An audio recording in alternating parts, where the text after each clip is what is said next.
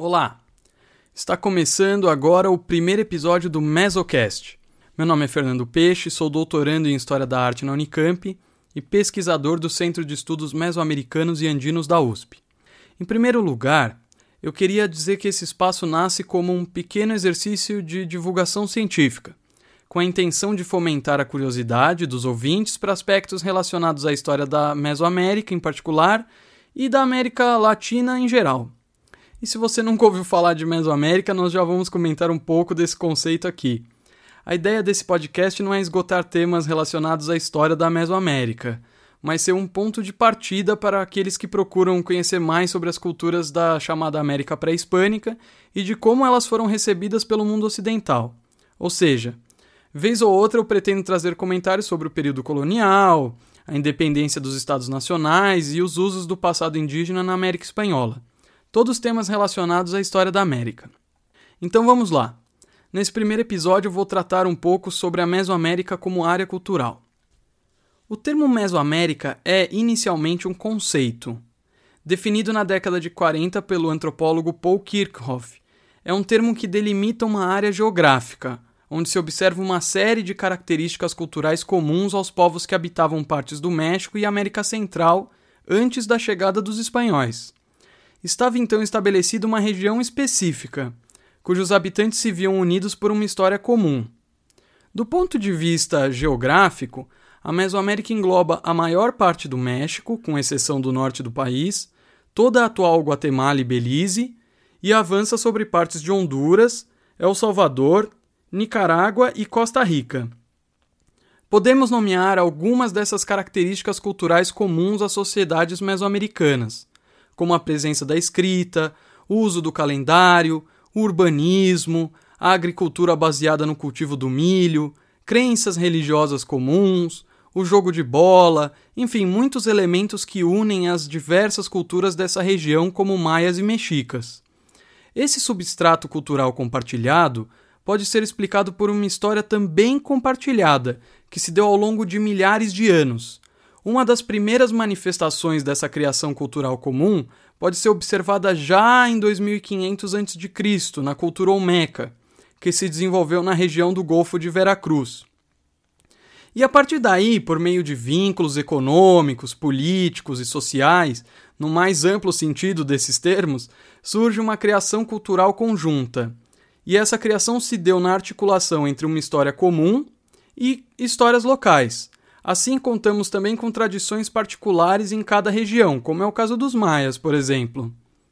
Passamos agora à questão da cronologia e algumas particularidades de cada período. A cronologia da história mesoamericana é dividida de modo tradicional em três grandes períodos. O primeiro período é chamado formativo ou pré-clássico e vai aí mais ou menos de 2500 a.C. a 200 depois de Cristo. Ele é marcado pelo início do sedentarismo agrícola. É também quando se desenvolve a cerâmica. Vemos aí a especialização do trabalho e o surgimento de sociedades hierarquizadas.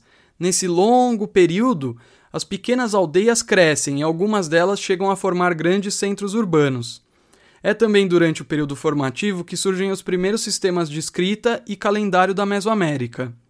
O centro Olmeca de Laventa e as cidades maias como Nakbé e El Mirador são alguns dos exemplos de centros cerimoniais e urbanos desse período. Em seguida, o segundo período é denominado clássico e vai aí de 200 depois de Cristo a 900 depois de Cristo. Ele foi encarado na historiografia como um período de apogeu civilizatório na Mesoamérica. Mas hoje, com o avanço das pesquisas, ele se mostra mais como um período de consolidação das muitas inovações surgidas já no período formativo. O período clássico é caracterizado pela formação de grandes tradições regionais, pela implementação de redes de comércio a longa distância, há também a consolidação das elites no governo que exerciam um poder político e também religioso. O urbanismo se desenvolve cada vez mais e há um planejamento rigoroso das cidades, e é também um período de guerras frequentes e do surgimento de potências regionais que são aí identificadas com as cidades mais importantes, O maior exemplo de um grande centro regional desse período seria a cidade de Teotihuacan, no centro do México. Ao final do período clássico, as grandes capitais entram em colapso e são abandonadas. Esse colapso ele acontece em épocas distintas e por motivos diferentes em cada região. As causas desse colapso ainda são motivos de muito debate entre os especialistas e vão desde crises climáticas devido a secas prolongadas, guerras cada vez mais frequentes, a desagregação das redes de comércio e insurreição da população contra os governantes. Porém, é importante dizer que não há um repentino desaparecimento das populações que viviam nessas cidades, que são, ao final do período clássico, abandonadas.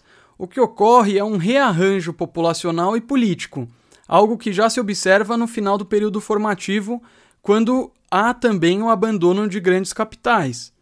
É, inclusive, há cidades que floresceram na passagem do período clássico para o pós-clássico, como é o caso de Chichen Itza, hoje um famoso destino turístico no norte de Yucatán, no México. Então, é, dando seguimento aqui, o nosso terceiro e último período é chamado de pós-clássico e vai aí mais ou menos de 900 depois de Cristo a 1520 depois de Cristo. A distinção entre o período pós-clássico e o clássico era, até algumas décadas atrás, é, marcada de maneira mais nítida pelo forte militarismo do período pós-clássico, enquanto que o clássico seria um período de paz e clímax cultural. Porém, como eu acabei de mencionar, o clássico foi também um período de guerras frequentes e imposição de tributos aos derrotados. Assim que uma das maiores distinções entre os dois períodos esteja na grande mobilidade dos grupos humanos e migrações que aconteceram no pós-clássico, em especial a partir dos séculos 10 e 11. Um dos grupos migrantes desse período foi justamente os mexicas, que se estabeleceram no centro do México e assimilaram as formas de vida e cultura das sociedades que já estavam ali estabelecidas. A partir daí há todo um processo de expansão e conquistas. O marco final do pós-clássico e da Mesoamérica se dá com a queda da capital mexica de Tenochtitlan, em 1521, ainda que a chamada conquista espanhola se prolongue por muitas décadas em outras regiões. Bom, eu espero ter tratado aqui, ainda que de maneira breve, é, sobre o que é afinal a Mesoamérica. Eu gostaria também de recomendar duas leituras. A primeira é o livro Deuses do México Indígena, do professor Eduardo Natalino dos Santos, da USP. Em especial o primeiro capítulo, onde ele trata de maneira muito didática não só do conceito de Mesoamérica, mas também de questões relacionadas ao calendário e à escrita mesoamericana. Outra leitura interessante é um texto de Miguel Leão Portilha, chamado A Mesoamérica antes de 1519, que está no primeiro volume da série História da América Latina, que foi organizada pelo historiador inglês Leslie Battle. Bom, eu encerro por aqui e espero vocês no nosso próximo encontro. Até lá!